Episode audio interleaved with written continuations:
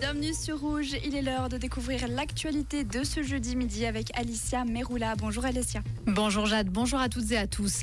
Les indemnités en cas de réduction de l'horaire de travail ont été utilisées de manière opportune durant la crise du coronavirus. C'est l'avis de la commission de gestion du national. Elle a cependant pointé des améliorations possibles, notamment en matière de contrôle. La Banque nationale suisse devrait boucler le troisième trimestre sur une nouvelle perte. Elle avait déjà subi au second partiel un résultat négatif de 13,2 milliards de francs. L'Institut d'émission risque donc de devoir faire à nouveau l'impasse sur les reversements au canton et à la Confédération.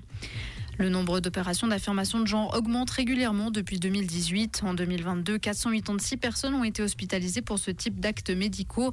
Dans 68% des cas, les interventions réalisées avaient pour but une réassignation sexuelle du féminin vers le masculin. C'est ce qu'indique aujourd'hui l'Office fédéral de la statistique dans un communiqué.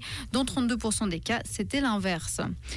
À Genève, la patinoire des Vernets est désormais inscrite à l'inventaire des bâtiments dignes de protection du canton. Cette infrastructure réalisée pour la ville de Genève entre 1957 et 58 est considérée comme un bâtiment novateur dans le domaine des constructions sportives.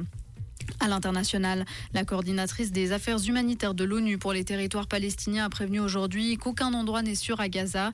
Ceci en raison des bombardements israéliens menés depuis le début de la guerre avec le Hamas le 7 octobre. Elle a également affirmé dans un communiqué que les avertissements anticipés lancés par l'armée israélienne aux populations pour évacuer des zones qu'elle entend viser ne font aucune différence. Et puis le canton de Zurich envoie 500 000 francs en Israël pour soutenir les survivants des attaques terroristes et reconstruire des villages. L'argent puisé dans le fonds d'utilité publique qui est versé à la région d'Eschkol. Merci Alessia. Le retour de l'actualité, c'est à 17h sur Rouge. Comprendre ce qui se passe en Suisse romande et dans le monde, c'est aussi sur Rouge. Rouge on peut le voir en ce moment, le ciel tire un petit peu la tête. Bah oui, il fait gris et il y a même des averses passagères, notamment dans la région du Nord Vaudois ainsi que dans la région de Genève. Et ça devrait s'intensifier. Ça devrait maintenant même commencer à s'intensifier.